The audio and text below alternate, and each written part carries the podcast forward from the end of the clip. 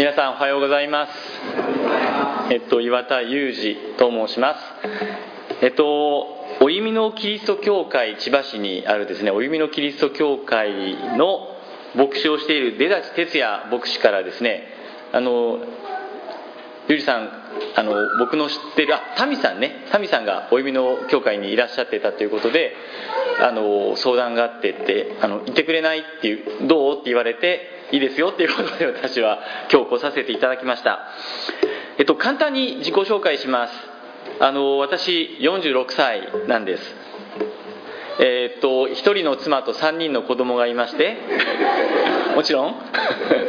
3人ともティンネイジャーです。で10年ぐらい前にですね10年以上前かなカナダに移住をしました。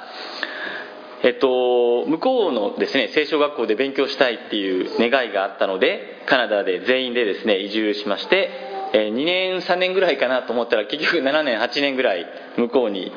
いました。で長く住んでいたので家族全員がその向こうの人間のように小さい町でしたから日本人があんまりいなくてあの本当にこの向こうのカナダ人と向こうのインターナショナルの人間たちと共に向こうの人間としてカナダの人間として生きました。えっと、カナダの現地の教会の交わりに加えられてメンバーになって最後はその教会のスタッフになってそしてあの、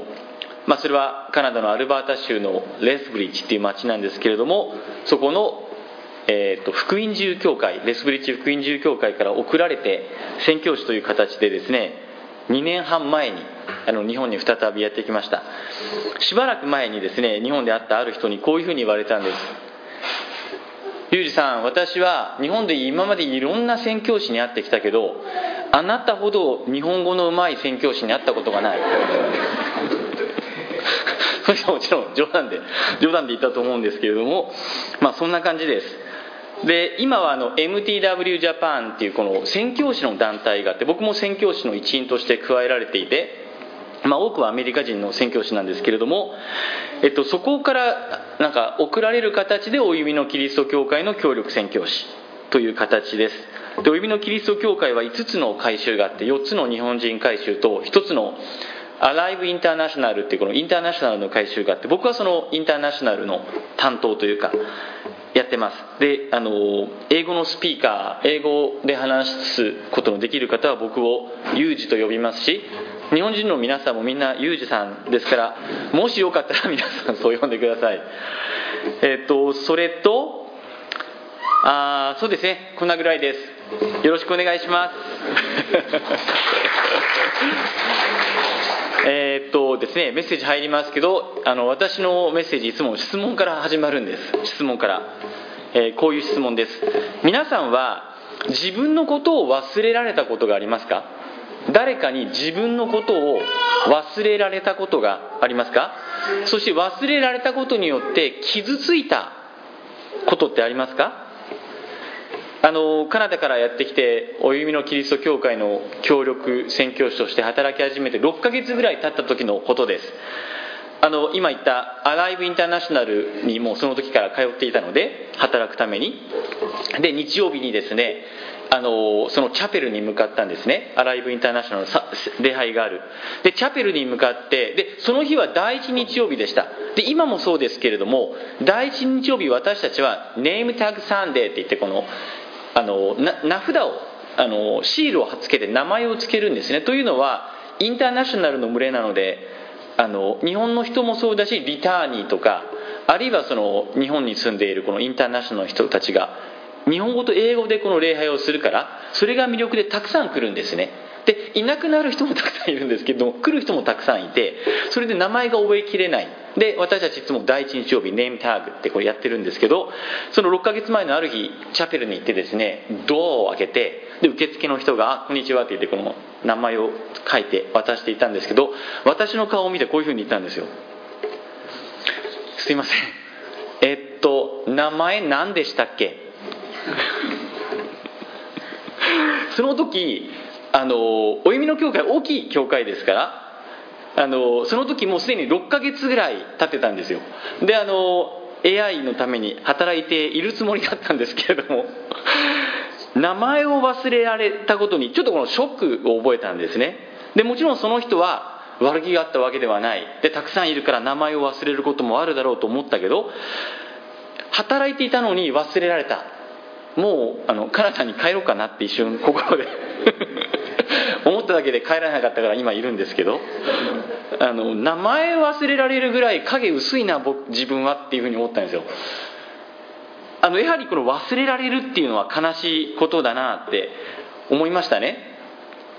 で今日のこの聖書箇所に出てくるイスラエルの人々は今私が僕が経験した以上のこの痛みをこの感じていたわけです。で14節を見てください。こういうふうにあります。14節。ししかしシオンは言った。主は私を見捨てた。主は私を忘れた。とあの言い切ってます。この深い絶望感がここから伝わってこないでしょうか。神様は私を見捨てたかもしれないと言ってはいないですね。見捨てた忘れたとこの完了形でこの言ってるわけです。忘れられる深い痛みをこの時イスラエルの人たちは経験していたということです。でこのシオンっていうのはイスラエルの人々のこと。神様は彼らを選ばれた。彼らは神様に選ばれた人々です。だけどそんな彼らが神様は私たちを忘れた。私たちを見捨てた。と言い切っている。でこれは明らかに霊的にこのダウンしているんですね彼ら霊的にこのスランプなこの状態なわけです。なんで彼らはこんなことを言ってしまったのか。学者たちはいろんなことを言っています。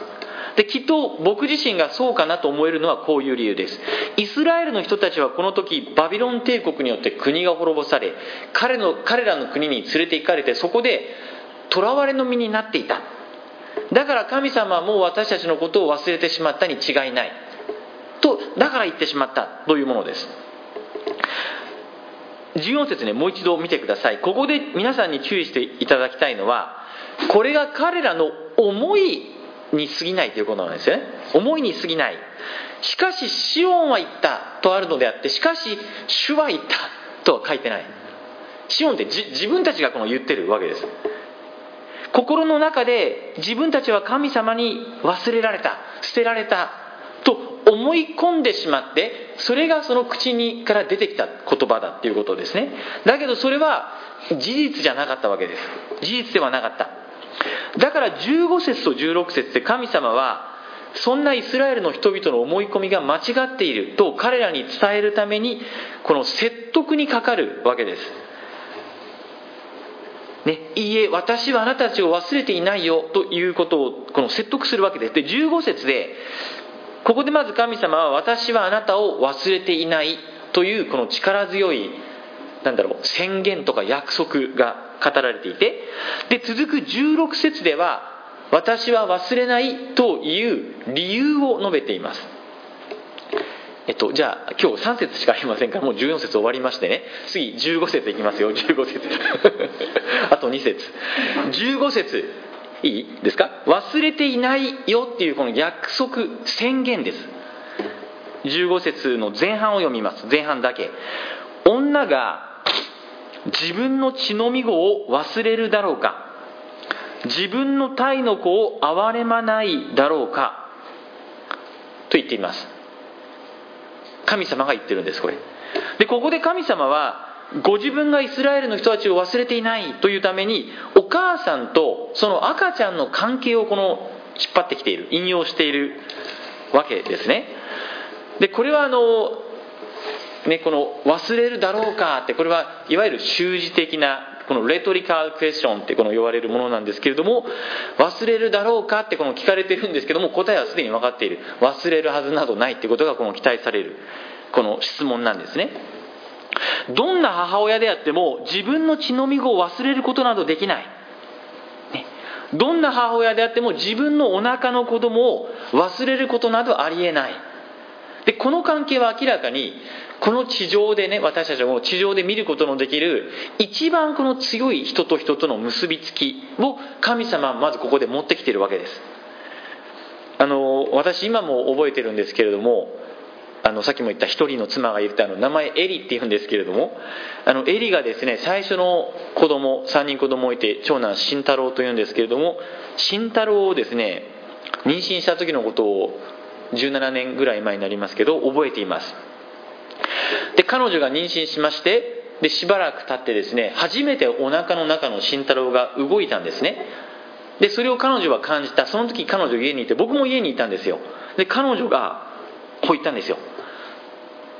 ユージ君と今私のお腹の子供が動いたユージ君今来てちょうだい」っていうふうに感じで僕に言ってきたんですね。あそうなんだと思って僕は彼女のところにいて OK と。じゃあ僕も触らせてって言って触ったんですけれどもあのその時感じたのは感動しましたよ。感動しましたけれども彼女のその感動に比べたら自分の感動ってなんて小さいんだろうってそこに思ったんですね。その時、まあ、その時以来ですけれども思ったの思っているのは彼女のその子供に対する思いあの自分がやっぱりお腹をに身ごもらせそして産んだっていう経験を通して特にそう思うのかもしれないけどもその愛の大きさ子供に対する。それをこの感じることがあります。で私もものすごく子供を愛していますけれどもでもなんかそのエリがその慎太郎が彼女のお腹の中で動いた時をのことを思い出す時に本当にそのなんだろう彼女のその子供に対する愛に負けているのかなと思う時があります。で、まあ、とにかくここで神様が言いたいのは母親とその子供特にお腹の中にいる子供との関係の力強さをこの語っているということです。この地上で見ることのできる最大の関係最大の愛なんだ。けれども、えにもかかわらず神様は続いて15節の後半でこういうふうに言わなかったということにこの気づいてほしいんです皆さんに。こういうふうに言わなかった。女が自分の子を血のみ子を忘れるだろうか自分の体の子を憐れまないだろうかと言った後にそれと同じようにこの私もあなたを忘れないと言わなかったんですよ。言っていいと思いません？話の流れからすると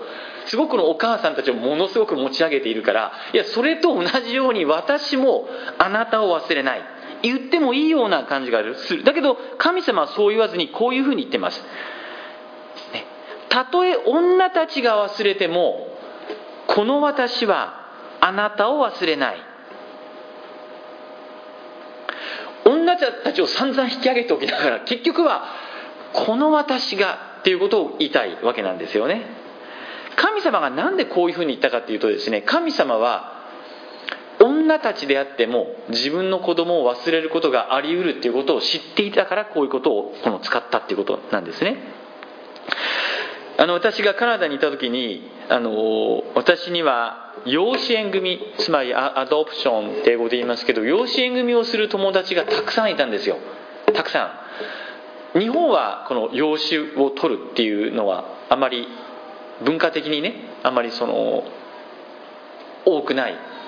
と思うんですけれどもきっともアメリカとかカナダもそうですけどものすごく多いんですよ。で僕そのカナダの教会に行っていましたから大きい教会1500人ぐらいの教会なんですけれども本当にそのたくさんいましたね。養子縁組をする。素晴らしいと思いましたよ。だけど同時に思ったのは素晴らしいと思ったのと同時に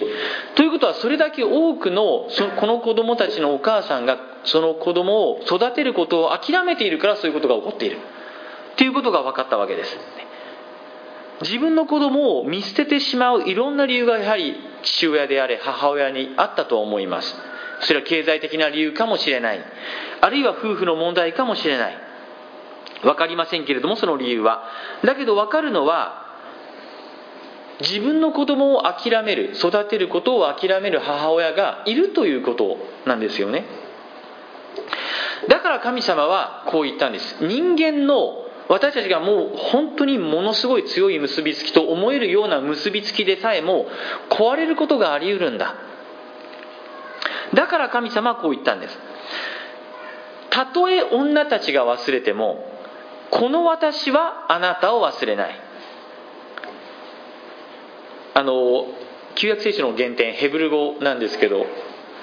あの実はカナダでヘブル語聖書学校で取ってたんですけれどもヘブル語の原点を見るとですねこのやっぱり「私」っていう言葉が強調されてるんですね。だから新海訳の学者さんたちはこの私をってただ私じゃなくてこの私をっていう訳し方をしたんです。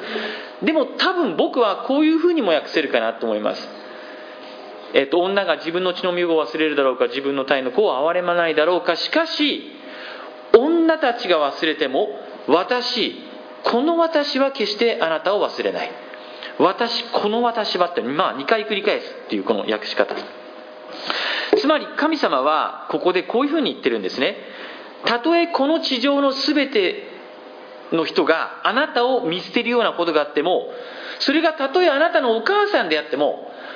この私だけはあなたを見捨てない。あなたを忘れない、ね、これは神様の愛の永遠の約束です。イスラエルの人々は14節でねこの主は私を見捨てた私を忘れたってこの力強く言い切ってますけれどもそういう彼らを説得するために神様もここでものすごく力強く言ってるわけです、ね、あなたは知らなければいけない。私はこの私だけはあなたを決して忘れない。永遠にあなたを捨てることなどありえない。